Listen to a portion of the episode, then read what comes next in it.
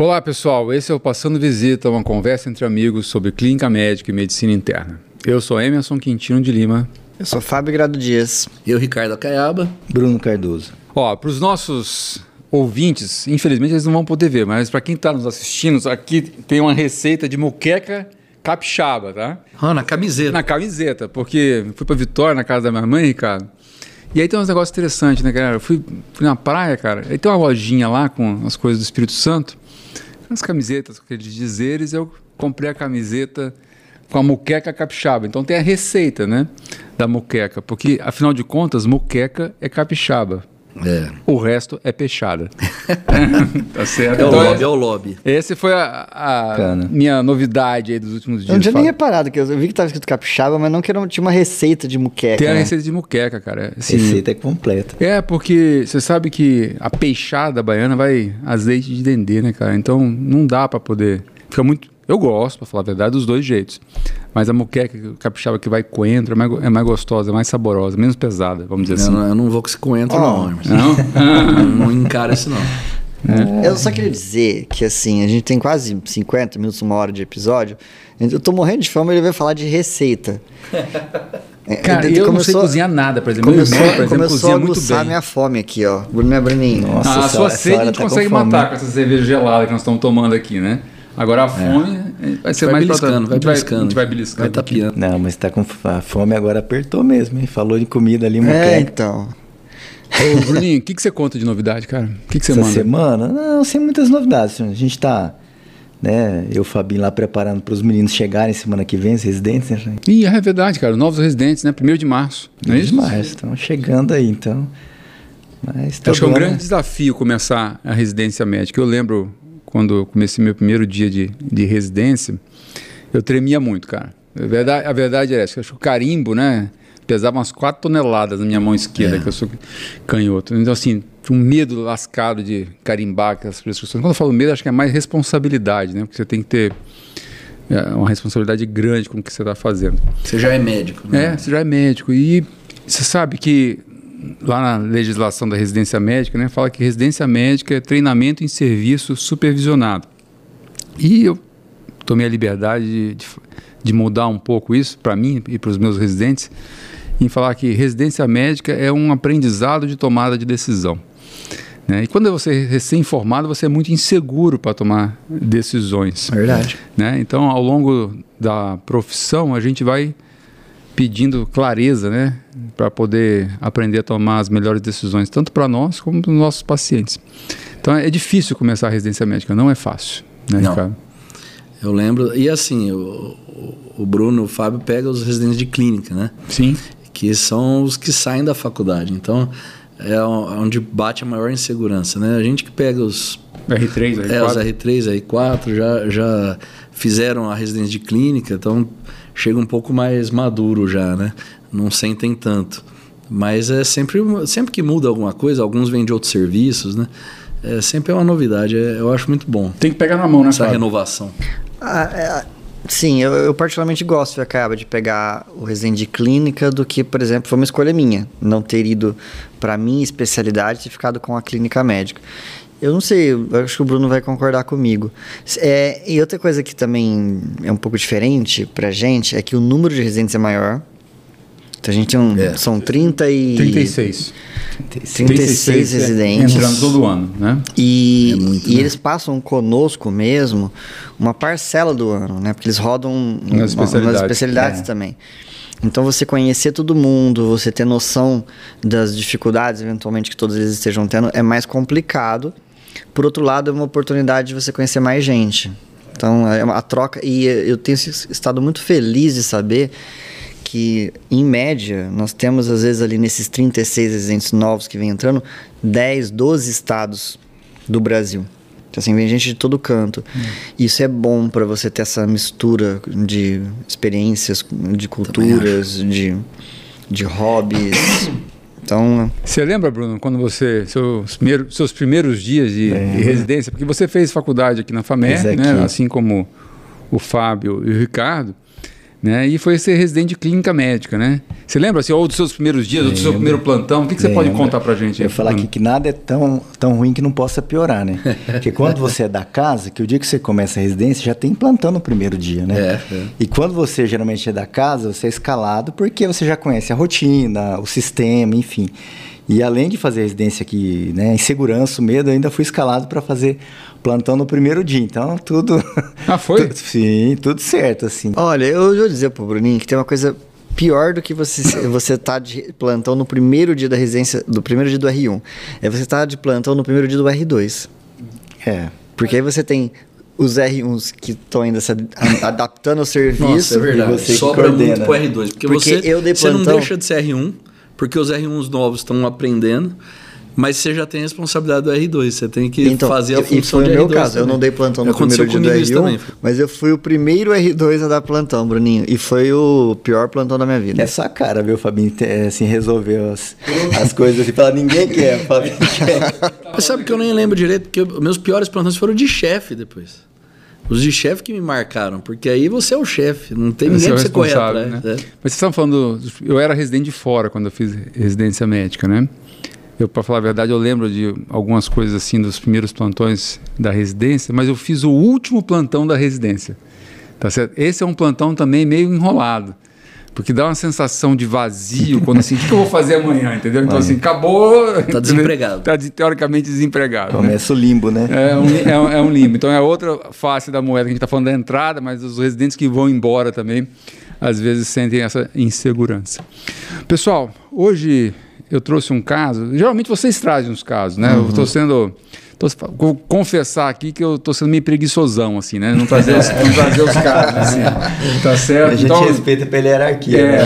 mas, mas eu senti olhares, senti olhares, tá certo? Por isso ninguém reclama. nas né, primeiras cara? temporadas eu trouxe mais casos, tá? Você trouxe nessa vez, na temporada passada, menos casos, que eu costumo trazer os casos que eu atendo eh, individualmente no meu consultório ou até na clínica privada, ou os casos que eu vi com alguns residentes, da, particularmente da nefrologia. Mas eu vou trazer para vocês um caso do meu consultório, tá certo? Que eu atendi na, na clínica, tá certo? Já vou adiantar que não tem nada a ver com nefrologia, é um caso de clínica geral de um tema bastante prevalente no dia a dia de vários colegas, de todas as especialidades, que é muito É. comum, que é febre. Tá certo? Tranquilo, né? Tá certo. Delícia. Tanto é que, assim, dentre nós aqui, Ricardo, eu sou responsável lá, pelo menos esse ano, né? Continuo sendo responsável pela disciplina de, de semiologia. E eu escalei o Bruno para dar aula de febre. Nem eu quis dar aula de febre, eu mandei pedir pro Bruno dar aula de, Ah, Não, agora eu quero falar. Depois eu quero falar, porque dar aula de febre. Você quer falar o quê, Bruno? Manda brasa, cara. Pra mim, assim, febre seria uma coisa bem tranquila, né? Que a gente, mesmo quem não é médico, sabe interpretar, ou sabe quando a pessoa tem febre. Só que quando eu fui ler para preparar a aula, o que foi descoberto nos últimos cinco anos sobre fisiopatologia da febre é uma coisa assim, inacreditável. Um monte de via. É, de via sensitiva, via de execução de, de regulação de febre, de hipertermia diferente de febre, assim, eu me surpreendi o tanto de coisa nova que tem de febre. Eu tive que, assim, ler, estudar tudo de novo. Aí eu falei, até falei para os meninos, ó, quando eu aprendi febre, era bem mais tranquilo. Agora, tanta coisa nova já foi descoberta nesse tempo, que, assim, tá ficando cada vez mais difícil Então a gente não febre. combinou, então você vai ter que falar um pouco sobre febre hoje, assim, no- nos, nos entremeios desse caso aqui. Então vamos lá, pessoal. Ah, foi encaminhado para mim ah, um paciente para internar, Ricardo. Na realidade é o seguinte: é um homem ah, de 70 anos, ele é hipertenso em uso de enalapril, tá? Só a única medicação. né? Ele e a história dele era uma história de febre há pelo menos um mês, tá certo? Então ele mora numa cidade próxima aqui a São José do Rio Preto, tá certo? Ele já é aposentado, ele mora na cidade, mas ele tem uma, uma pequena propriedade rural, tá certo? E nessa propriedade rural ele tem algumas vacas, tem um cachorro, tá certo? Tem um, um gatinho, tá certo? Ah, esmiuçando um Não é um comentário normal de uma história, né? Tem- é, é que eu é que eu estou induzindo vocês já para poder fazer alguns possíveis diagnósticos, tá certo? Ah, então tem vaca, tem cachorro, tem gato, tá certo? Ah, já vou adiantar que dos hábitos dele de vida nessa propriedade rural dele, que ele vai todo, quase todo dia ele vai lá, vai na, vai na, fica na cidade, vai na propriedade rural e volta. Ele não toma leite cru, tá certo? Uhum. Não ajudou a fazer nenhum parto de nenhum animal recentemente. E segundo ele, nenhum desses animais dele ficou doente recentemente, tá? Uh, ele já tinha sido até internado uh, para investigação de febre na cidade dele e, para ser bem sincero, ele tomou vários antibióticos lá, vários cursos de antibióticos, tá certo? Mas sem nenhuma hipótese diagnóstica muito conclusiva, tá? E ele foi encaminhado para cá, Fábio. E uma das sorologias diversas que foram colhidas na cidade dele veio sorologia IgM positiva para toxoplasmose, tá certo? Em título baixo. E o médico lá optou por tratar, iniciar tratamento com uh, sulfametoxazol trimetropin, que é o Bactrim, tá certo? Uhum. Tá? Então começou a tomar o Bactrim e veio encaminhado para poder ter uma. Ele resolveu vir ter uma segunda opinião. A verdade foi essa. Acabou batendo lá comigo para poder uh, reavaliar, tá? Então a primeira parte da história é, é essa daí, pessoal. Tá? Sem outras queixas, então. Sem, Quadro gastrointestinal. Nesse primeiro momento aí, a história que veio no relatório médico e a conversa que eu tive com ele é essa daí, Ricardo. É. Um mês. Um mês. Um mês está meio na trave, né? Assim, febre, primeira coisa no, no Brasil, é, a gente pensa em infecção, né? E síndromes infecciosas, assim. E geralmente quando tem até umas duas, três semanas de febre, podem ser quadros virais às vezes, né? Então, a gente já fez episódios aqui de arboviroses, né? É, mesmo é, infecções de vias aéreas superiores, né? Às vezes o paciente não tem tanta manifestação das vias aéreas, mas esses vários vírus aí, né, que a gente podem dar. Então, mas geralmente tem um curso de uma semana, às vezes tende até duas, três no máximo, né? Quatro semanas aí, um mês de, de febre, já está passando um pouco do que a gente costuma ver como uma febre num quadro agudo que lembra mais essas infecções é, comuns, né? Então realmente acho que é algo que a gente começa a, a ter que pensar em outras síndromes não infecciosas, né? inflamatórias ou neoplásicas, né? aquele aquela tradicional, né, divisão em, em síndromes, né? Você sabe, acaba assim que síndrome febril, porque a gente sempre gosta de tentar fazer diagnósticos sindrômicos, anatômicos, Isso. etiológicos. E aqui ainda não tem o exame físico que o Emerson acabou fazendo depois. E, e, e para síndrome febril, o exame físico é essencial. É. É, a anamnese exame físico, quando as queixas são inespecíficas, é, são muito são, são, fundamentais. Ainda na história, algumas perguntas que depois eu vou querer que o Emerson me responda são importantes. Então, primeiro, essa, a febre, ela era ferida ou não era, era uma percepção febril. Segundo, é, que temperatura que você chegava a ter, se tinha alguma predileção de horário, certo? se tinha associado uma, uma. O paciente notava se ele estava perdendo peso, então se tinha um quadro consumptivo associado ou não. Porque a gente começar a tentar separar um pouco sim, sim. possíveis diagnósticos aqui. É, ou até caracterizar cri... melhor a febre, Isso, né? A gente ter outros diagnósticos sindrômicos em que a gente possa alicerçar nosso raciocínio. Porque senão a gente vai ficar naquele rótulo que é, que é a febre de origem desconhecida. E é interessante, quando um tempo atrás, quando eu fui ler Febre de, de Origem Determinada ou Desconhecida, que até a, os primeiros critérios diagnósticos para isso são na década de 30 do século passado. Né? E a época, e, e não foram tão atualizados assim. É. Então você tem que ter uma é, temperatura Tentaram documentada. Tentaram atualizar, mas é. não pegou, né? E como é muito literatura não, não americana, muito né? Então a temperatura tem que ser mais que 38.3 para falar que é febre. Eles usam muito oral em vez de axilar. Três semanas de duração, pelo menos, ou, pela, ou uma semana em investigação Isso. em centro hospitalar.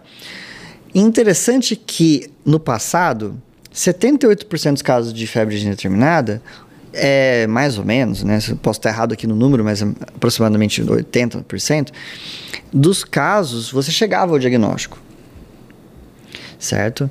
É, e esse número começou a diminuir com, com o tempo. Você fala assim, puxa, mas espera um pouquinho, com a melhora tecnológica, você vai começando a ter menos diagnóstico, né? Porque hoje você tem casuística de 40%, 50% de pacientes com febre determinada que não se fecha o diagnóstico de doença alguma. O que acontece é que hoje, como você faz diagnóstico mais precoce de muitas doenças, muitas que seriam no passado consideradas febre determinada, hoje Exato. não preenchem mais. Digamos assim, ficaram fáceis para fazer diagnóstico Isso, precoce. Você faz diagnóstico mais rápido, então elas não chegam a preencher os critérios formais de febre determinada e não faz estatística.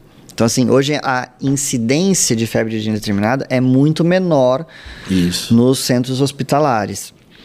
O... E aí, bom, até, até o Emerson contou o exame físico, como que você vai triar, né? Então, assim, você tem os três grupos principais de doenças. Doenças é, infecciosas, que você que acaba mencionou.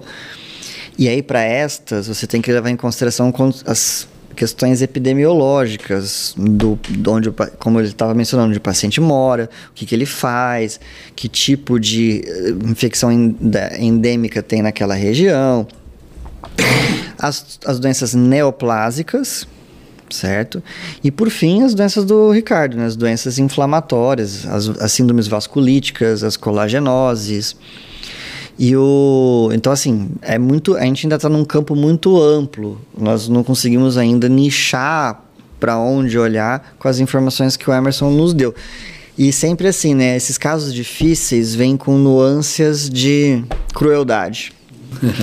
cara, porque o cara, porque assim, ele, ele mora na boa. zona rural, tem cachorro. Não, tem... mora na zona urbana, mas vai na zona rural. É, mas vai rural. É isso. Isso. Né? Ô, ô, Bruno, aí, cara, é aquele negócio que a gente tava falando do R1 aqui, né? Então, o que, que você faz, cara? Você senta do lado do doente, puxa a cadeira e vai para a história. Vai revisar isso. Queria só reforçar isso aí, talvez isso seja a, assim, uma das mensagens mais importantes da, da, discussão de hoje, porque nós estamos com um paciente na enfermaria essa semana. Não sei se é parecido o caso, né, que a gente vai ver o exame físico, que ele chegou, ele conversava pouco, estava um pouco desorientado, e era uma febre persistente há 45 dias, e ele fazendo febre 39 todo dia no hospital. Qual que foi o problema? A gente começou a pedir exame, só que a gente não tinha uma história. Enquanto não chamou um cuidador principal, a pessoa que conhecia o que estava acontecendo, a gente estava sem lugar para pensar, sem, sem norte. Se, se, colocar febre e for pensar em febre, né? É. Então, assim, depois que nós pegamos uma história ali. que ela sentou do lado, ficou duas horas colhendo a história, mudou totalmente o caminho do caso.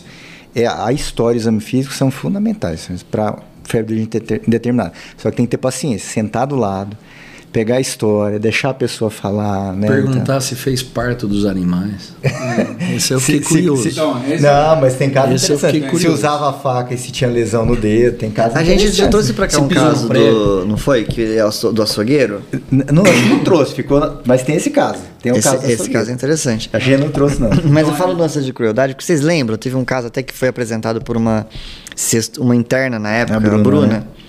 Que era um paciente que tinha viajado para o Pantanal. No fim, fechou com alguma das vasculites pulmão-rim. Mas o paciente tinha um dado epidemiológico ele tinha viajado para o Pantanal para pescar, e aí ele volta de lá começando o quadro clínico. Então você fica muito sugerido. Então, é, e o pior que, assim, voltando, tirando, puxando a cadeira e sentando para conversar com o paciente, né, lembra que eu falei aqui que o paciente veio encaminhado tomando Bactrim por, por uma possível toxoplasmose. Sorologia para IgM para toxo positivo um título baixo. Aí eu fiquei desconfiado, Bruno. Pô, sujeito, 70 anos, fortão, tá certo? Anda de bicicleta que nem eu, tá certo? Tá certo? É, trabalhador ali no pesado, no dia a dia, o cara forte, cara, 70 anos, o cara fortão, tipo bem animado. Eu, assim. é, um dia você vai ficar igual a ele, Fábio, vai ficar sossegado. O idoso, tem o idoso robusto. Tem 30 né? anos. O cara, é, o cara, o cara é Robusto, robusto. Então, assim, teoricamente, imunocompetente. Por que, que um sujeito aos 70 anos ia ter toxoplasmose imunocompetente? E, e uma, uma apresentação clínica estranha, de, né? de febre, um mês. De um mês. Já estava tomando Bactrim, não tinha melhorado a febre. Falei, esse negócio está estranho. Sem vias aéreas superiores, sem, sem nada. Grande, aí, vamos, né? vamos aí puxa a cadeira e vamos conversar. O que, que eu tirei ainda de informação, Ricardo? Aí começou a aparecer uns negócios meio interessantes. A febre, que nem o, o Fábio perguntou, era ferida, inclusive nos momentos que ele ficou internado na outra instituição, tá? Chegava a 38,1, 38,2, então... Febre baixa. Febre baixa, mas tinha febre. Inclusive, durante esse início de internação comigo aqui no hospital, ele mantinha episódios isolados de uhum. 37,7, 37,8 e alguns episódios acima de 38. Não tinha horário preferencial uh, ah, para febre, tá certo? E ele tinha uma queixa, Ricardo, que assim, tirando a história com um certo cuidado, ele reclamava de uma tosse seca ocasional, tá certo? Talvez a gente pudesse. Menos até... que a minha agora. É. Hoje. só para avisar, eu estou fazendo a reforma. E anteontem eu fui limpar. Fui limpar o quarto aí. Seu resultado. Então não é Covid. Não, não acho que não. Tá certo. E ele reclamava de uma tosse seca ocasional. Mas vocês lembram que eu falei que era um hipertenso que tomava enalapril? Uhum. Então, será que a tosse era por conta de enalapril? Então, uma pulguinha aí Sim. atrás da orelha. Mas ele tinha uma tosse... E, e é uma coisa interessante isso, que eu acho importante, que é a rotina. Chegou 70 anos, febre, tosse. Não tem exame que faz o médico desistir de tratar a pneumonia. Pois é, isso aconteceu, Ricardo. Vai tratar pneumonia, né? não é? Qualquer serviço chegou assim, primeira coisa que vão dar é um remédio E isso aconteceu antes de vir aqui para a instituição. Sim, sim. Ele né? perdeu peso, Anderson? Isso, Fábio. Então, lá, per perdeu peso. Perguntas chaves. Perguntas chaves. Ele pesava em torno de uns 98, 99 quilos, é um cara de 1,84m, mais ou menos, um cara forte, tá certo? E estava pesando 94 quilos. Tinha perdido 6, mais ou menos 6, 7 quilos nesse período de um mês aí. É importante. Tá é certo? Importante. E isso é importante para caracterizar uma doença sistêmica. É. Ele está tendo um comprometimento sistêmico. E você via assim, eu perguntava, pô, meu, você é bom de garfo? Você come bem? Ah, eu como, não sei o que e tal. Aí eu brinquei com ele assim, olha, o que, que você gosta de comer? Ah, eu como de tudo e tal. Se tivesse uma feijoada, você come feijoada? Como. Se tivesse uma feijoada, você comeria hoje? Ah, acho que não comeria uma feijoada, não. Sabe? Hiporético. Tava, é, tava inapetente, hiporético. Então, assim, você percebia realmente que ele não estava legal, é. cara, né? Que ele não estava não tava bem, né? E aí tinha um, um, uma queixa que eu não soube interpretar num primeiro momento, tá certo? Ele clamava assim, uma coisa, ele, vou falar com as palavras que ele me disse. Ah, doutor, eu sinto uma coisa ruim, um, lá, um desconforto, um mal-estar nos braços, nas pernas, que eu não conseguia caracterizar como artralgia, como mialgia. Ou mesmo com astenia. Como, é, não sei, ficou Sabe, ele tinha um, um acesso peri, é, venoso periférico num dos braços. Eu achei que, num primeiro momento, fosse por causa do acesso, que ele reclamava de uma uhum. dor perto do, do cotovelo. Assim, então, eu não soube assim, valorizar essa queixa. Tá certo? Mas, enfim, era isso que o paciente tinha e, e, reclamava. E como você comentou, Ricardo, tosse seca, febre, não sei o quê, ele já tinha tomado 200 cursos de antibiótico antes de vir é. aqui para o hospital. Lembrar a sinusopatia também, que né? E aí, Sinusites bacterianas podem arrastar um pouco mais, ser subfebril, febre e dar tosse Você sabe que agora ou, o Emerson... Ou, ou secretivo. É... E a, só para completar, Fábio, desculpa. Um exame físico normal. Nada. Não, isso é importante. Nada. Zero. Então, é um eu dado, examinei um esse paciente importante. de cima a baixo. Ausculta. Ausculta, tudo normal para poder ficar fazer mais um, um, agrado aqui aos nossos colegas, né? Eu falei, pô, vou chamar outra pessoa para examinar. Sabe quem que eu chamei? Uma dermatologista. Achei que você falava Bruno Cardoso. Não. Chamei um, um dermatologista e falei assim, olha... Me acrescentar. Eu falei assim, até achou estranho a pessoa que eu chamei. Eu falei assim, o que, que você quer que eu faça? Não sei. Examina o doente para mim ver a pele desse doente, ver se eu deixei passar alguma coisa. Mas isso é importante, que eu, que eu deixei passar, desapercebido, entendeu? É, porque às vezes pode ter um, uma lesão oculta, sacral, um, uma coisa que a gente não está habituado a pesquisar.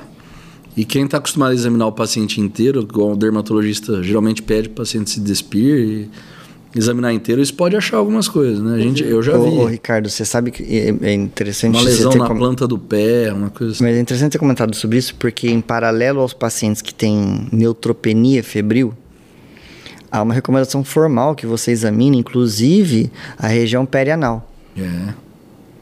Exato, porque, um abscesso perianal. É, é lógico que aqui é um imunocompetente, mas no neutropênico febril que você tem pouca flogose, né? Então, às vezes, você busca por abscessos inaparentes, fazem, te ajudam no diagnóstico. Então, Fábio, esse doente foi totalmente examinado e nada. Esse exame físico não... normal, Fábio. Não tinha nenhum gangliozinho para me ajudar. E, por exemplo, porque aqui, né, essa coisa do. A febre não tem um horário, então se fosse um padrão mais vespertino, ele tem uma perda ponderal, porque agora eu acho que juntou. É isso que eu ia falar. Se a gente for voltar para síndromes que a gente estava classificando, assim, infecciosas, com um quadro mais arrastado, febre, perda de peso, só. É, acho que você está pensando aí febre vespertina e tal, pensando em tuberculose, por é, exemplo. Porque você né? deve fechar uns sintomas B, né? É. Agora, ele mora da zona rural e. É, mora da zona urbana, Fábio. Tinha uma tocinha, né? Eu, sei tinha uma eu encasquetei com a fazenda. É. Com a fazenda. Ele vai na fazenda, mas ele, vai, ele vai na fazenda, tá? É. O, mas é porque assim, não tendo também um quadro cutâneo, você poderia pensar numa, numa micose profunda.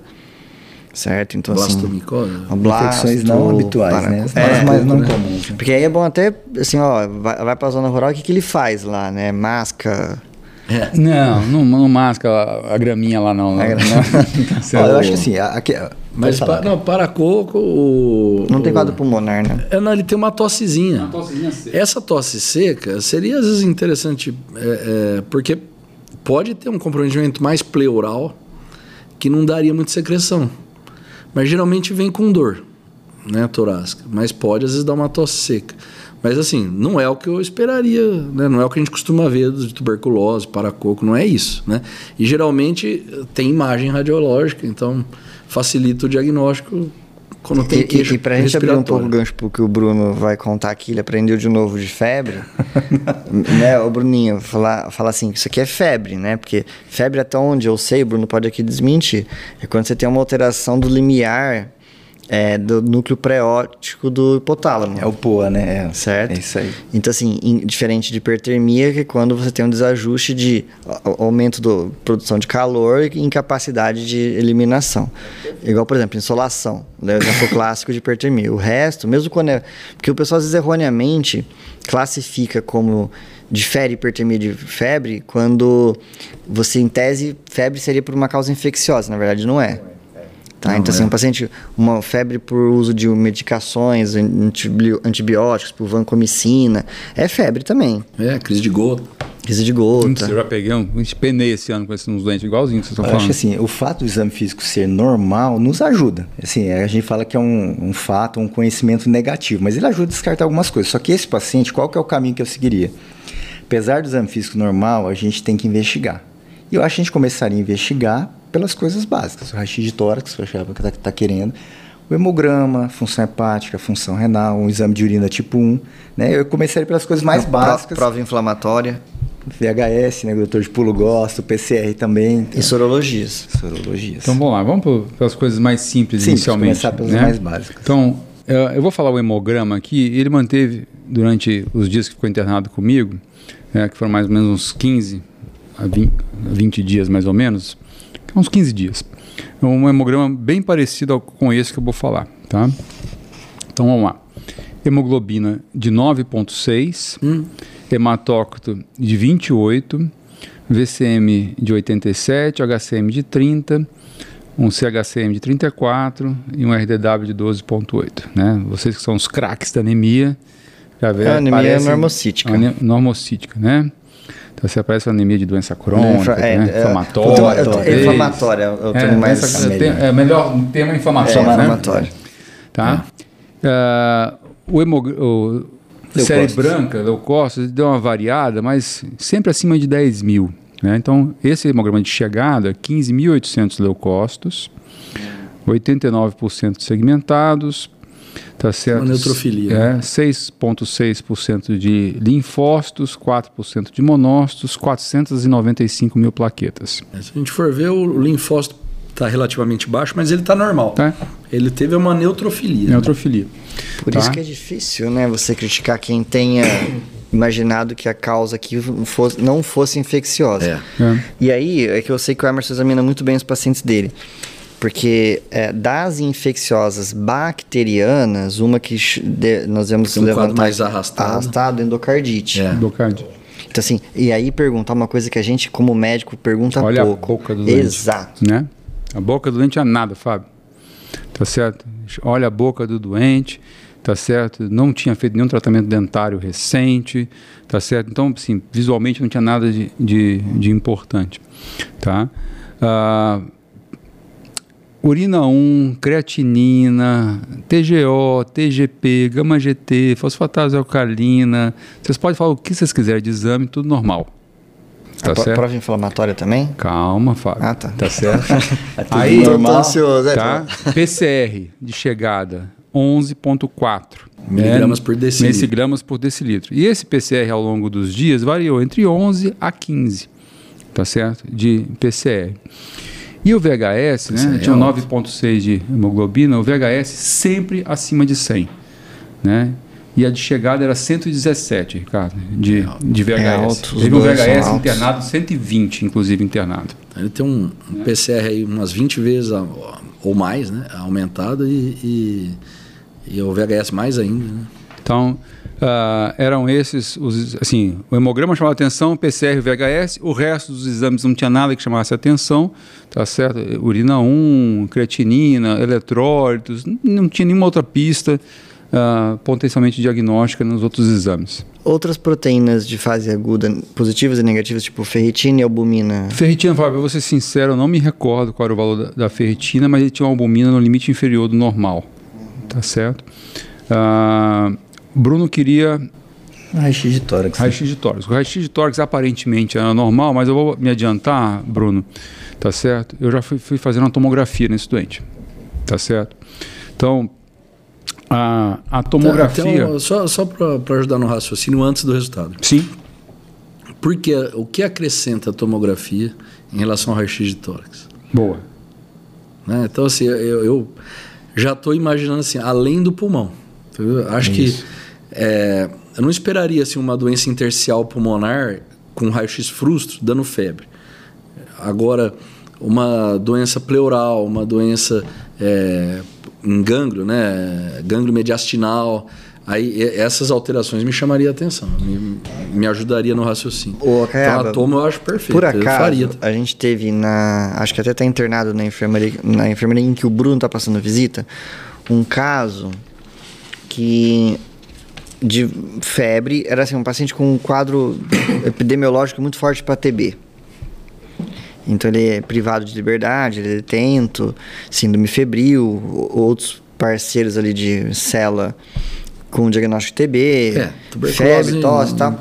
Raio-x é demais, é. raio de é, tórax. Raio-x de tórax, aparentemente, na, inci na incidência é posterior aparentemente normal. E aí no perfil não foi percebido uma imagem que estava retrocardíaca.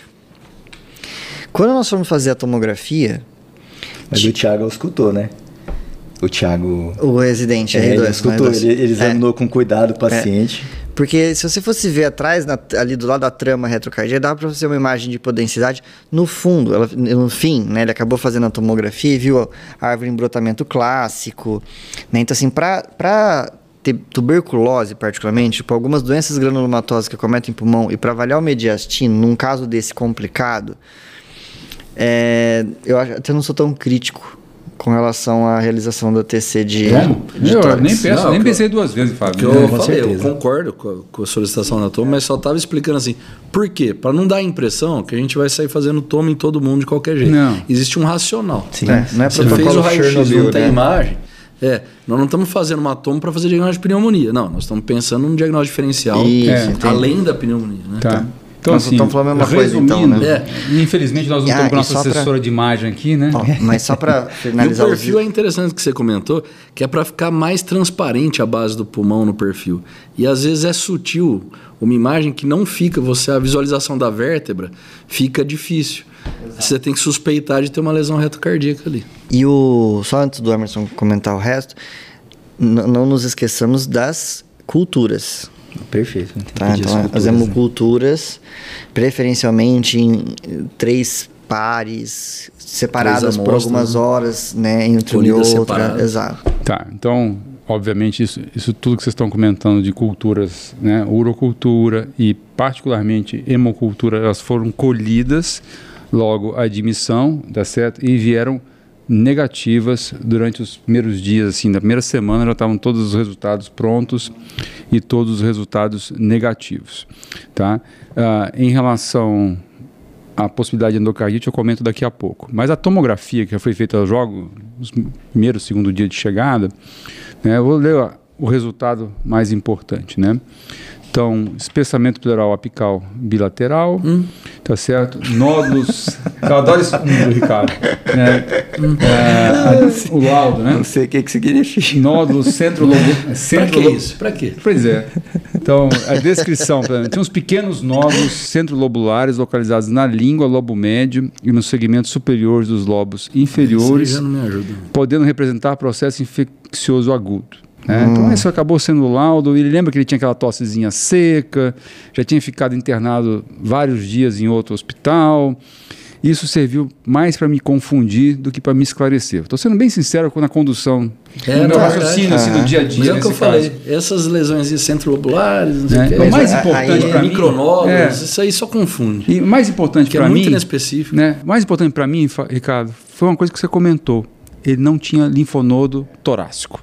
É. Não tinha massa torácica, tá certo? Porque tem uma doença que vocês não comentaram aqui que eu estava preocupado, que era a sarcoidose, tá certo? Então poderia ter massa mediastinal. Então, num primeiro momento, tá certo? Pelo menos por essa tomo, não tinha. Isso me confundia um pouquinho esses nódulos centrolobulares. É, dentro das doenças inflamatórias, é. uma delas seria sarcoidose. É. E 90% tem alteração na tomo de tórax ou com gânglio mediastinal, ou com lesão intercial mesmo. No, né, nódulo pode fazer. Pois é, e esse nódulo então, centro-lobular... Esses micronódulos é deixou, muito inespecífico. Sabe, Isso. e eu, eu vou confessar para vocês, é, é, mais fácil discutir o caso com vocês hoje, né? Do que, lá. Do que no ah, dia a dia, ali na, na, beira, na, beira, do leito, né? O Bruno tem um livro que ele indicou que eu li, que eu gostei, que até comprei o outro do, do autor, né? Skin the Game, né? É. Arriscando a própria pele. Né? E o doente quer saber o que ele tem, você tem que chegar lá todo dia e falar, não sei. Tá é, certo? então, sincero. esse é um negócio que. Mas, ó, vou te fazer uma pergunta. O, o segredo aí, Hermes, só, só para aproveitar o, o, gancho. Não é você saber o que o, o que o doente tem. Se você não sabe, não adianta você inventar. Né? Pois é. Porque vai, a chance de dar errado é pior. Então, o, o segredo é você mostrar comprometimento. Isso está faltando na medicina. Muita gente pensando em como é assim, se autodefesa, para não se expor e tal. Então ele quer falar que sabe, ele quer. Não, o que você tem que mostrar para o paciente é comprometimento. Eu, eu me importo com você e eu quero resolver o seu problema. Mas agora eu não sei. Nós, nós vamos chegar lá, né? Então, às vezes eu levo seis meses, mais de, eu, essa, uns 15 dias atrás, eu fechei um diagnóstico que fazia mais de ano que eu estava investigando. E o paciente continuou vindo, continuou lá, entendeu? Você sentiu que eu estava indo atrás. Né? Então acho que é importante sim passar essa ideia para o paciente. Aí você pode falar que você não sabe. É, só para poder ir para frente, Fábio, assim para a gente não delongar demais, assim tem questão de imagem. Não, o que que eu tinha? Pedi uma toma de tórax, já pedi toma de abdômen, tá? Tá. tá? Então o que que tinha de relevante na toma de abdômen? Vamos lá. Linfonodos aumentados em número e de aspecto globoso, localizado nas cadeias interaortocaval, aórtica e ilíacas comuns, ilíacas internas e externas bilaterais, e também inguinal. Tá? O maior era tudo pequenininho, para falar a verdade, tá? Bem meio. Mais aumentado em número do que em tamanho. Que em tamanho, mas esse, tinha um inguinal, media 3.4 por 1.4 centímetros na é, cadeia é, inguinal direita. Era um pouquinho maior esse tipo, gânglio, que eu não tinha na... que eu não tinha palpado, não tinha sentido esse gânglio e aí eu fui, depois, sinceramente, depois que a tomo saiu, eu fui palpar de novo, juro por Deus que eu não achei esse gangue que estava descrito na tomo. Fui reexaminar o pé do doente, ver se tinha alguma lesão, é, alguma ia, coisa. Ele ia na fazenda, na fazenda, às vezes machuca. Naquele momento, pelo menos, não tinha nada. Podia ter tido antes, mas. Mas não... pode ser um gânglio residual ainda. Né? O inguinal, é muito, é muito, muito inespecífico. É, é, é pouco provável que uma biópsia ali traga é. o diagnóstico. É. E aí... Axilar, inguinal e cervical anterior é pouco provável que acrescenta no diagnóstico. E aí, Fábio, falando de endocardite, no primeiro momento, as hemoculturas tinham saído, mas já tinha feito um, um ecocardiograma transtorácico, tá certo? Que era normal. tá certo? E probabilidade baixa, né? É, aí acho que, que, com esses exames, as infecções mais comuns a gente praticamente descartou, né? É, assim, as mais e pensar que né? ele é que ele tem a fazenda, que ele vai à fazenda, então brucelose, né? Então. É, brucelose é um diagnóstico difícil. Por isso que eu falei lá no começo dos é, animais. É, isso. É isso que o Hermes chamou a atenção Brucelose. A epidemiologia febre, não é positiva. É, febre positiva. tifoide, febre Q, é, leishmaniose, não tá, nada está tá aparecendo. É, ele tem leucocitose, não tem leucopenia tem leucocitose. leishmania. Agora, Mas confesso, assim, só, já adiantando até algumas coisas que eu fiz, Bruno, tá certo? Então, sorologia para brucela, negativa eu fiquei insistindo com o negócio do cachorro, tá certo? Aquele negócio que a gente fica lá, ah, pô, será que isso aqui é leishmaniose, não sei o que e tal, seu cachorrinho passou mal? Não, não mas eu não acreditei. Vamos lá. Soro, apesar de ter um poder de diagnóstico... Você não colheu o exame do cachorro, não? Não, do cachorro eu não colhi, tá certo? mas eu já mandei, colher, já mandei colher exame de cachorro de paciente meu, depois eu falo o que Mas, que ó, não tem quadro clínico, não, não tem escanomegalia, não tem, não, não tem, tem hematológica. Não, ainda mais leucopenia que é, Até né? sorologia para leishmania, eu vou dizer que foi feita, o poder diagnóstico desse exame é muito baixo, tá certo? É mais para acompanhamento e tal, mas também era negativo. negativo. Ó, oh, eu acho que assim, o campo das infecciosas está se esgotando. Eu acho assim, eu comentei há um tempo, há uns minutos atrás, que os três grupos de doenças que a gente tem que imaginar é infecção, neoplasia e doença inflamatória, colagenose, doenças do Ricardo. Né, as síndromes vasculíticas, a, a, a arte de reumatoide, enfim. Neoplasia, ele contou que estava perdendo peso Tava perdendo peso. E aí você pensa assim... Ele pensa neo... em neoplasia é, oculta. É, é, então, mas uma neoplasia que, vai, que perde muito peso muito rápido... Ele tem gangue, por exemplo, linfoma. É, mas aí, né... Porque o Ricardo... Isso abdominal, né? E, e difícil. Eu acho que assim, alguma... Assim, mieloma, faixa etária só né? de novo, né? Só que não... Hiper... não tinha hipercalcemia. As coisas comuns de meloma, né? Não, não tinha hipercalcemia, leucoforia de proteínas. já estou adiantando para você. Que não, tem... não tinha alteração é, Renal, monoclonal. É, não tinha proteinúria. Tá não tinha porque... proteinúria. Então, assim, não quer dizer que isso exclua mieloma, mas torna menos é, provável. Porque as neoplasias que mais emagrecem, toda neoplasia pode emagrecer, a depender do seu estadiamento. Mas aquelas que desde o seu início emagrecem são as de tubo digestivo. Então é esôfago, estômago, pâncreas, né, intestino delgado, adenocarcinoma de colo, é, adenocarcinoma de reto. E não tem não contexto tem sintoma, não tem clínico para se pensar nessas. As outras Mas não neopla... custa investigar. É, Atomo de abdômen as outras, pâncreas, por é, exemplo. As outras neoplasias, é, você vê pelos exames que o Emerson acabou de apresentar, que elas vão estar numa fase inicial, não é para ele estar com um quadro tão florido assim, tanto por febre quanto por emagrecimento. Então eu já começaria a olhar, ver se não cabe alguma doença do Ricardo. Agora, antes, antes de ir para as doenças do Ricardo, da minha área, né, da endocrinologia, a faixa etária para uma forma autoimune é pouco provável, mas insuficiência adrenal. É isso que eu ia falar. Cansaço. Você entendeu? Ter aquela queixa específica então, de, então, de uma fraqueza. Exato. Né? Então, insuficiência adrenal, ainda que não tenha o laboratório de uma síndrome de deficiência mineral ou corticoide, que seria... Mas com febre, Fábio, persistente? Poderia ter.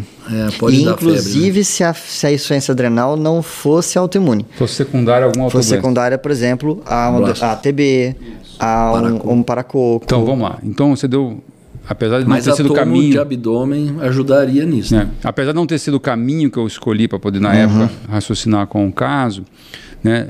Lembra que ele tinha aquela tosse seca, esse, essa tomografia de tórax meio estranha, que eu acho que até na época me confundiu mais do que me esclareceu. Eu resolvi fazer uma broncoscopia do paciente, tá certo? Com biópsia transbrônquica nesse local, tá certo? Ah, lavado broncoalveolar negativo para tudo que vocês querem saber, galactomanã negativa, BAR negativo, pesquisa de fungo negativa, tá certo? E a biópsia... Tinha aqueles pensamentos aplicar Isso, né? a... Pensei em TB mesmo. E a biópsia transbrônquica também não me ajudou em absolutamente nada. Mas ajudou nisso, tá né? certo? De você digo assim, não de confirmar dar, de dar um diagnóstico. É, é isso, tá certo? Mas ajudou a descartar. Né? Ajuda e, a deixar menos provável. E em relação para coco também negativo, né? E em relação à possibilidade de neoplasias hematológicas, eu fiquei preocupado, Fábio, na época. Tinha os gânglios intraabdominais, mas eram, pareciam ser mais reacionais. Eu chamei um colega de hemato meu, faz um, um mielo para mim. Vem cá examinar. Ela examinou, não achou nada.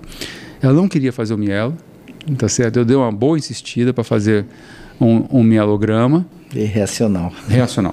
Nada. eu não tá sabia. Não. Então ela estava certa. Tá, não, tava, não, tá, é sério, gente. Eu tô assim, eu tô conversando com vocês aqui. Mas, é mas, mas como é a vida? É, e aquilo que você falou da palavra comprometimento.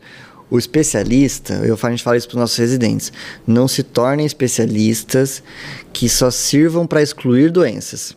Isso, e não isso. se comprometam em dizer o que é. Isso. Nossa, isso é uma coisa que me decepciona demais. Eu recebo de colega. Assim, ó, não é da minha parte, vai lá com ele. Não é da tua parte. Mas eu falo, ontem tava vendo um caso internado com a gente, que foi assim, passou num outro especialista, tinha um quadro abdominal e tal. Falou, não, isso aí é com a reumato. Aí internou, tá piorando. Não, era deles mesmo. Entendeu? Então, é uma, é, então assim, fica, até chato. Você pode encaminhar, lógico que pode, mas não se desfaz do doente. Né? Você fala, ó, vai lá e eu quero ouvir a opinião dele, eu quero saber o que vai acontecer, Depois vou continuar conta, te né? acompanhando, né? Então, Ô, Emerson, então e... assim, só para fechar, então, assim, o, o mielo, tá certo? Normal. Normal. Hipercelularidade e tal, é, mas não me ajudou em nada. Você tem 70 anos. 70 anos. Não, eu, 4% mas foi... de plasmócito não tinha meloma é, a princípio. E é, então, isso é importante. E é né? reacional porque tem anemia inflamatória, né? Tá certo. O, o Emerson, esse paciente tinha, porque assim, é, me corrija se eu estiver errado, Caiano, é, das causas reumatológicas de febre, a artrite de células gigantes é uma das mais prevalentes. É, só, só febre é, não é comum na artrite de células gigantes, porque geralmente você tem um comprometimento vasculítico importante e geralmente você tem sintomas isquêmicos. Então, pode ter é, mais clássico é a cefaleia, né? Uhum, é isso que acaba perguntando para Com dor ao assim. tato, com claudicação de mandíbula, então, principalmente dos ramos da carótide externa, né? Que são comprometidos. Então, é mais comum ter sintomas de isquemia desses vasos do ramo, desses ramos da carótide externa. E eu uh, tomei o cuidado, Fábio, tá certo? E quando ele chegou, tá certo? Eu examinei, uhum. tá certo? Ver se não tinha arterite temporal, dor Isso. aqui. A dor do nas, chapéu, nas, tem, nas chapéu dói. Pedi para ele abrir e fechar a boca para ver se tinha alguma coisa, ele não reclamava. Tá certo? Então, às vezes, mas é importante você ter falado, porque o paciente não sabe que tem a ver. Pois é. É, não sabe. Então, a gente, nós tivemos um caso que eu fui mandar o interno perguntar, lembra do Rafael? Sim, sim da 49, né?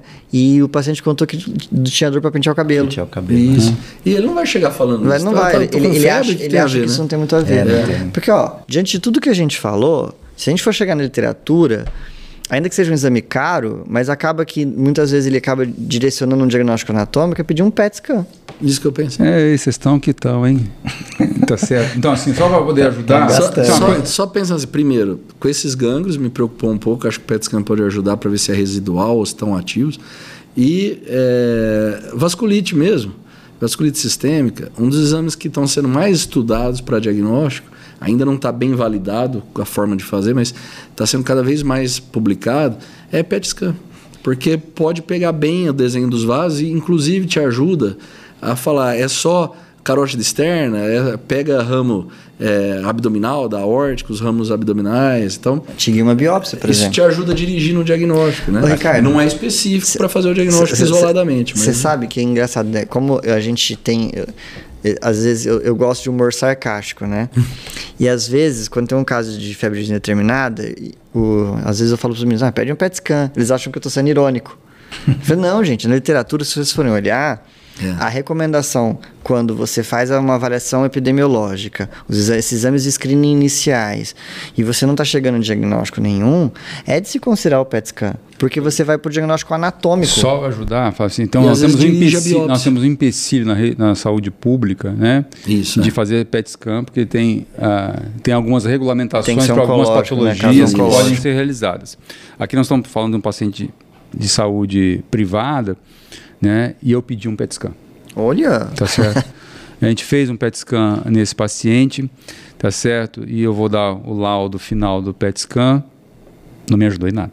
Ixi. Certo? Na verdade, assim, hipermetabolismo em linfonodos pélvicos, inflamatório, reacional, aí tem uma medida lá que chama SUV, tá certo? Que era compatível com inflamatório, reacional, tá certo? Ah, quem viu o PET scan no primeiro momento ficou em dúvida, Ricardo, se tinha um desenho mais importante dos vasos, principalmente das pernas.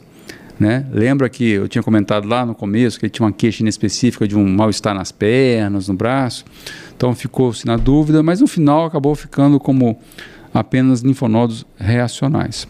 Tá? Então esse foi realizado um PET scan nesse doente, Fábio. E não pegou outros vasos? Não pegou outros vasos. Nossa, eu queria só reforçar, eu estou lendo aqui, que esse paciente entra como diagnóstico de febre de origem determinada, né? Os critérios Sim, aí.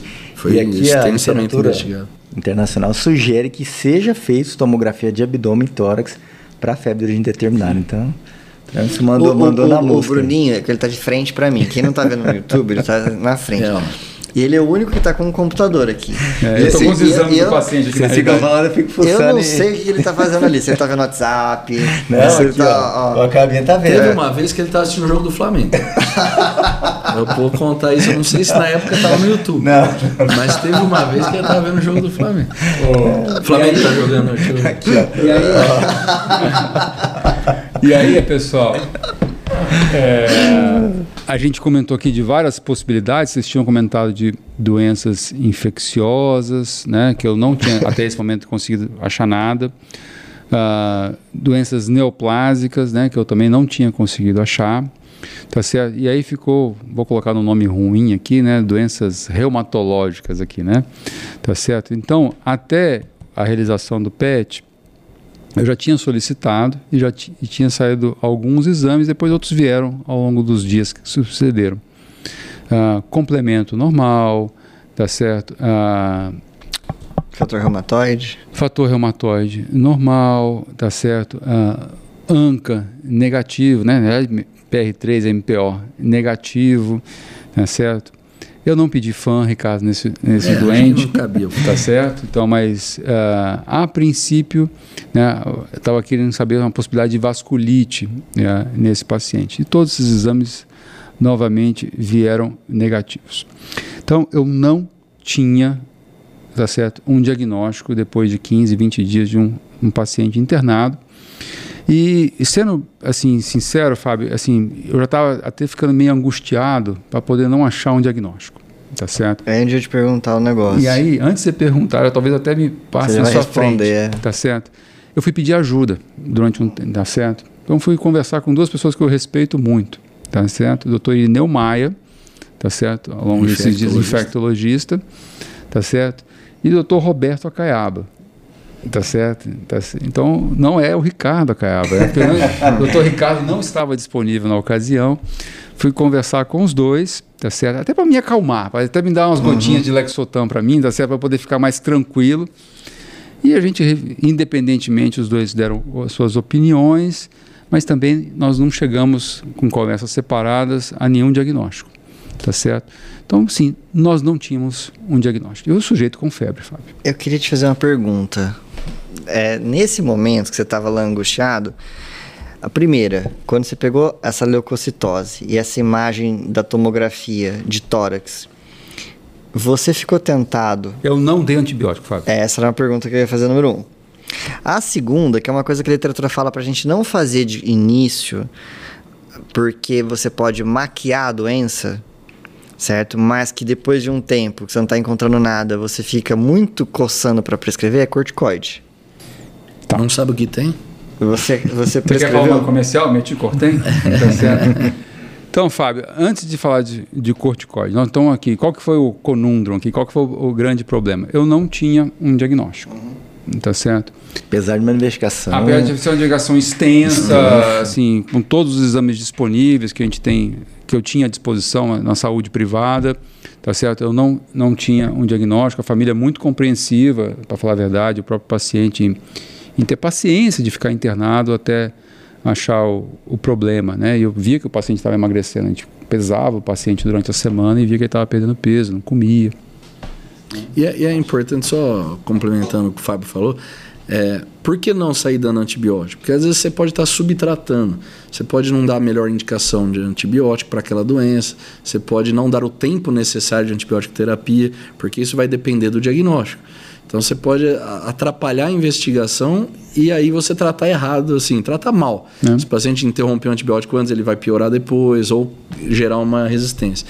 E é, corticoide, porque você pode às vezes mascarar a evolução inicial de algumas doenças, por exemplo, um linfoma, é. pode melhorar Esse com corticoide e depois vai continuar não, evoluindo. Mas, e aí, Fábio? Porque vai mascarar os sintomas e aí, B, mas e aí vai continuar evoluindo isso com a família. Linfoma. Olha, eu estou com receio de, de, dar um remédio, que era na realidade corticoide, porque eu estou com receio de mascarar algumas doenças, principalmente doenças neoplásicas, e, e, e a hipótese era linfoma. Tá Até por isso que eu insisti bastante com, a, com o hematologista para poder fazer um mielograma, tá certo? Sim. Ah, estava com uhum. vontade da corticoide, para falar a verdade. Né? E tinha excluído as causas hematológicas tá certo? e infecciosas, eu fiquei muito tentado a doenças reumatológicas. E dentro dessas doenças, Ricardo, eu queria que você depois comentasse, eu estava no aspecto de arterite de células gigantes, que ele não tinha sintomas, barra polimialgia reumática. Que às vezes vem junto. Tá certo? Então, Ricardo, o que, que eu decidi fazer? É... Posso dar uma opinião só da decisão que o Hermes agora vai dar o desfecho que ele fez. Ó. Acho que talvez o, o Fabinho deve saber esse dado de cor, mas eu não sabia, só queria para falar certo. Ó. Na literatura mundial, em centros de excelência, 30 a 50% dos pacientes investigados com febre de origem determinada ficam sem diagnóstico. Mas a, o fato bom é que a maioria tem um prognóstico bom, pelo fato de a gente não ter que dar antibiótico sem saber o que é.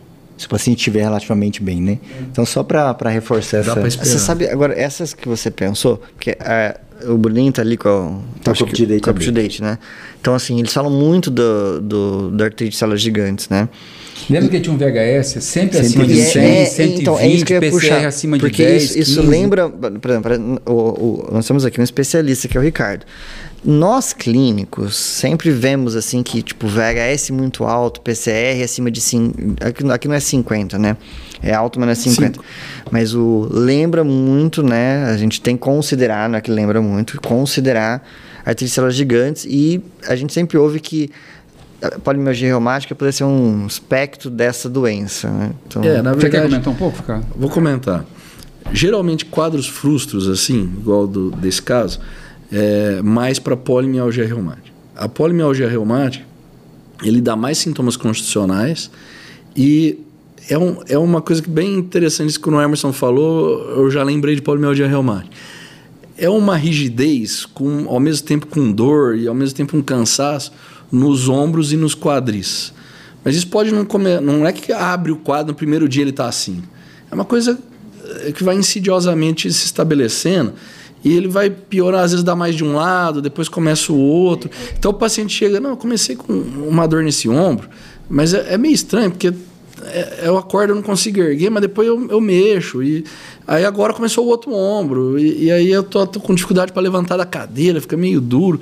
Mas ele não fala bem assim, não é bem uma fraqueza. Ele tem força, ele ergue as coisas. Mas é, é meio duro, é meio estranho. Então é mal caracterizado. Então isso me lembrou assim, eu não sei explicar bem o que eu tenho, mas é meio estranho. Esse isso já aconteceu comigo. É, eu fui ver um paciente que internou com uma lombalgia crônica agudizada que não conseguia levantar da cadeira. Aí investigaram, fizeram ressonância de coluna e tudo, e não resolvia. Pediram PCR VHS, veio alto. Aí me chamaram. Eu falei assim, mas por que, que o senhor não consegue levantar a cadeira? É as costas? Não, é aqui. Ela pôs a mão no quadril. Eu falei, ué, então não é lombalgia, ela não tinha lombalgia. Ela punha a mão aqui no quadril, o pessoal interpretou como lombalgia. Eu falei, levanta a cadeira. Ela levantava, mas era difícil, devagar. E ela falava que era uma dor, né? Então, é uma coisa mal caracterizada, né? E, então, esses quadros mais frustros, que encaixam mais em febre de origem determinada, me lembra mais polimialgia reumática. Desses, com polimialgia reumática, 15 a 20% pode ter arterite de células gigantes, é, que podem iniciar ao mesmo tempo, nas primeiras semanas, ou podem ou pode aparecer depois, né? Se o diagnóstico da polimialgia você não tratar, né? Demorar mais, pode aparecer depois. O, mas o inverso pode acontecer. Você pode ter um paciente com arterite de células gigantes, mas aí geralmente tem os sintomas isquêmicos do, dos ramos da carótida externa, pode levar a cegueira, né? Então, se pegar o vaso oftálmico, né, o ramo oftálmico, então, é, assim, tem esse quadro do crânio, assim, junto. Não é uma febre sozinha, né? E, pelo menos na evolução. Lógico os primeiros dias pode ser, mas na evolução tende a ter esse quadro associado. E aí 40 a 50% desses pacientes podem ter um quadro parecido com polimialgia reumática. Então, quando tem arterite de células gigantes, você, às vezes você vê, é mais frequente você ver um quadro de polimialgia reumática junto. Mas o inverso não é tão comum, é menos frequente. Você ter polimialgia reumática e evoluir com arterite de células gigantes. Eu tenho, acho que o único caso do mundo que o marido teve arterite de células gigantes e a mulher teve polimialgia. Putz. Olha só, cara. Eu nunca vi isso. Foi, foi, eu falei, vou publicar seus pacientes. isso. Meus pacientes. Ele, Coincidência, ele já, né? ele já tinha 80 e poucos anos, ele faleceu de outra causa. Mas aí depois ela abriu um quadro que eu não sabia, a mesma coisa com o Hermes, investigando, uma fadiga, uma dificuldade para levantar e tal. No começo eu achei que era até fibromialgia e fui investigando, mas pró-inflamatória alta e, e, e, tratei como polimialgia reumática. Agora, uma coisa importante é uma coisa que eu não gosto nos livros, que fala assim, que é um diagnóstico de exclusão. Porque hoje em dia nós temos tecnologia para fazer muito diagnóstico, mas nós não temos disponível isso em todo lugar. E não temos condições de fazer investigação de tudo. Vai, um paciente imunocompetente, você vai ficar investigando CMV nele, mas pode ser. Foi feito, Ricardo. Negativo. Sorologia. É. Pode, mas, pode fazer até PCR. É, a gente, a gente tem disponível. Se, se, você tiver Assim, se, é se, se você for atrás, você teria que fazer mais coisas. Então, o que eu quero dizer é assim, eu não gosto desse termo exclusão, porque a gente não consegue excluir tudo, é impossível excluir tudo. Tem doenças raríssimas que podem dar isso, né? Então, e que às vezes o diagnóstico é só em centros especializados. Então, o que eu acho que a gente tem que trabalhar com probabilidade, é. que é o que a gente faz empiricamente, assim, né? intuitivamente, foi o que o Emerson fez. Quer dizer, ele fez o, o, assim, o que tinha disponível que era o que tinha mais sentido mesmo e tornou menos provável doenças infecciosas, doenças neoplásicas e ficou mais provável doenças inflamatórias. E nessa idade, com essa queixa vaga dos braços, das pernas é, e uma febre sem outros sintomas, eu acho que polimialgia reumática é um diagnóstico que ficou entre os mais prováveis. Ô Ricardo, é só para resumir aqui para um ouvinte, é, o acometimento é mais axial, então é mais proximal, né? Isso, isso.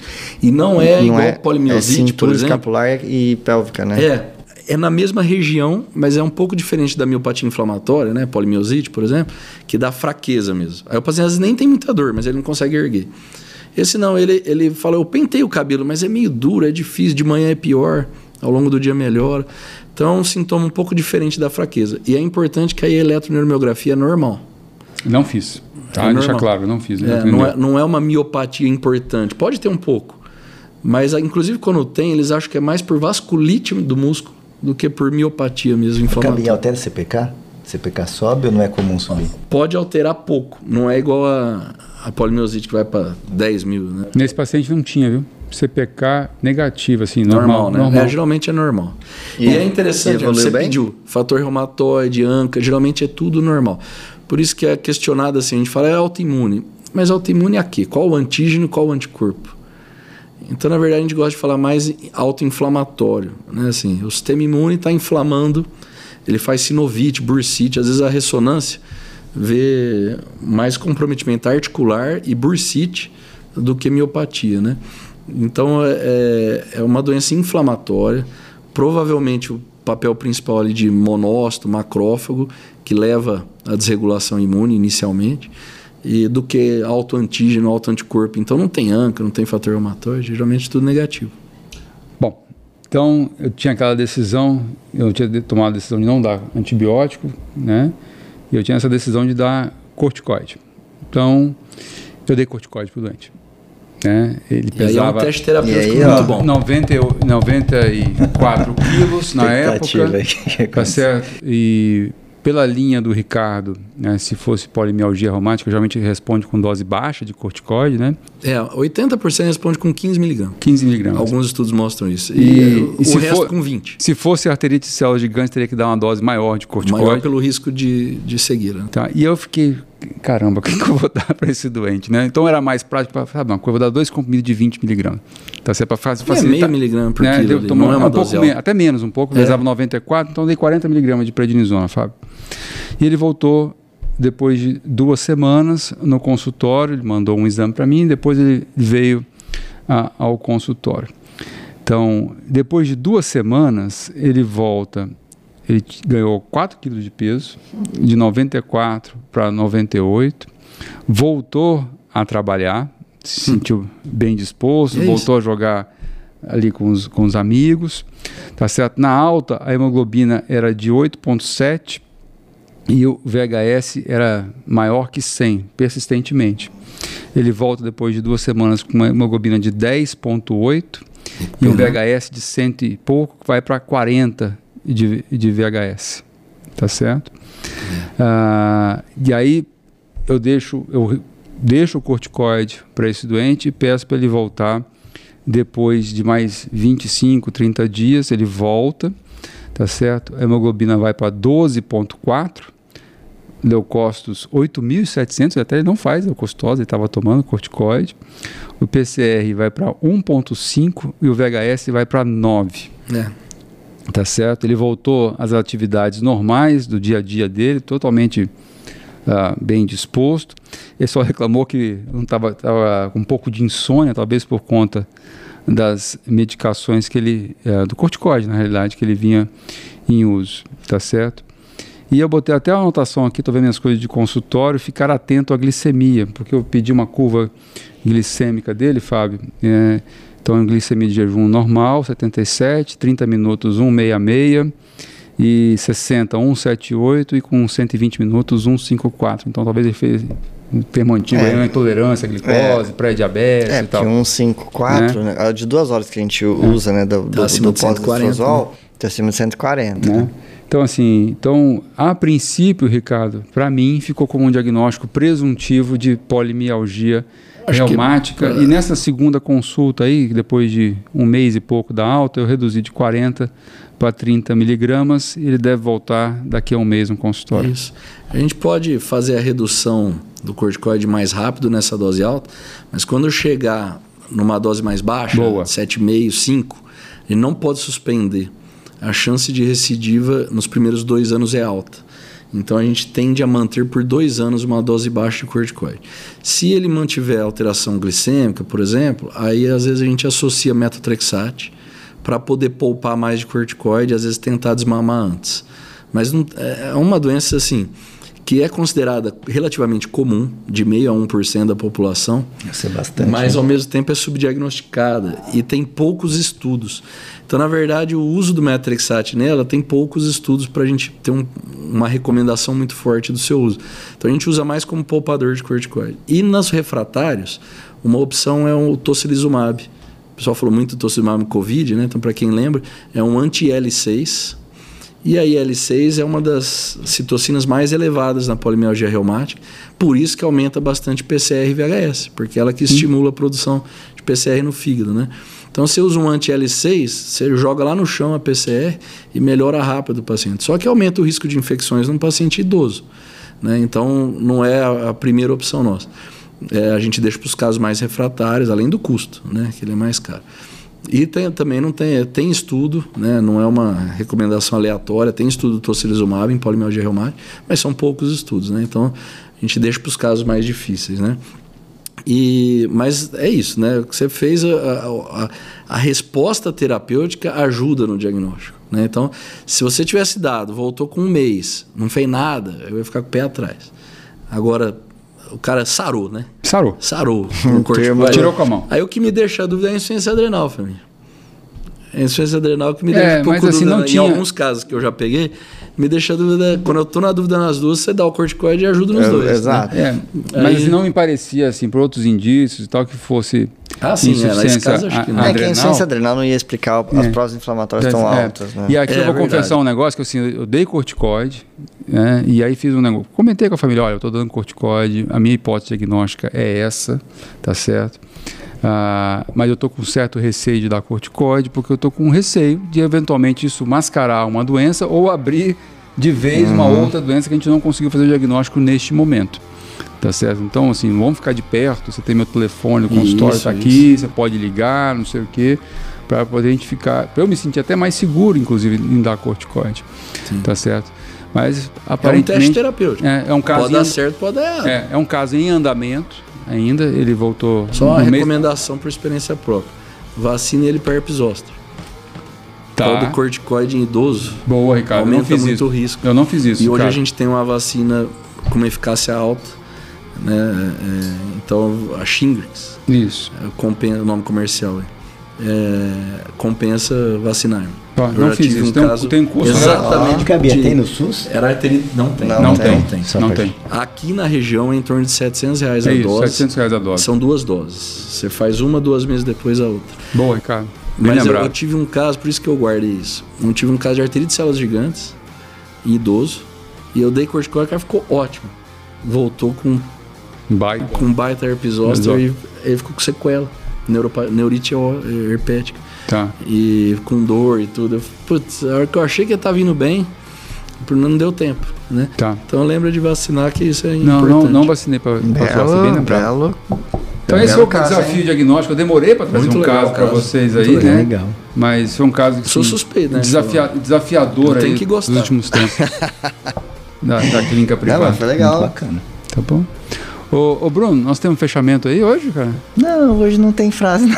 Hoje não tem frase? Você tá com um livro do teu lado que você tá não, estudando esse, aí, cara? Não, esse aqui é um livro de endócrino, preciso melhorar meus Ele tá conhecimentos livro- endocrinológicos. O, o, o Emerson chegou aqui na casa do Bruno e viu esse livro aqui na mesa e falou assim: Você tá trazendo o livro pra cá? Eu falei: Não, esse é do Bruno. Não, Fabinho não precisa de livro de endócrino, não. O, o, o Bruno. O Bruno. Esse, o Bruno esse, esse livro é o tipo um up to date, né? Pra ficar na, na beirada da. Pra dar uma É, colada pra ali. consultar, é. Você sabe que eu faço isso no consultório direto, né? O Up to Date tá aberto no consultório. Sim, eu mostro até pro paciente. Eu mostro. É o que eu tô lendo aqui, é o que eu tô lendo aqui, ó. Tá ah, certo. tem doença rara, cara. Não dá pra você Eu saber acho que tudo. não, você não tem que pro- ser humilde. É, não há nenhum problema. Pessoal, bom compartilhar com vocês esse, essa angústia que foi tratar Ó. desse doente, viu, Fábio? É, um belo caso, belo caso. E já dou aqui dar um spoiler que o próximo caso, ou um dos próximos casos, vai ser um combinado meu do Reaba. É, então Ah, não conta não. Ah, é. Esse vai ser. Ó, vou aproveitar que a gente tá ao vivo aqui, já vou fazer um convite para Caiaba, porque tem um caso muito parecido na enfermaria, muito parecido, que tem mais alguns exames pra gente fechar as causas outras, né? Tá. Eu vou te chamar semana que vem, Camila, você discutir com a gente. Opa. Bem legal, viu? Você É pede isso ao vivo, porque ele fica sem graça de negar. Depois se ele não foi, eu aviso, ao viu? vivo. É, eu ao vivo. Você mostra, roda a fita aqui, né? É, falou, ó, você falou, prometeu que aí. É isso aí, pessoal. Esse foi o Passando Visita, uma conversa entre amigos sobre clínica médica e medicina interna. Um abraço e até o próximo episódio.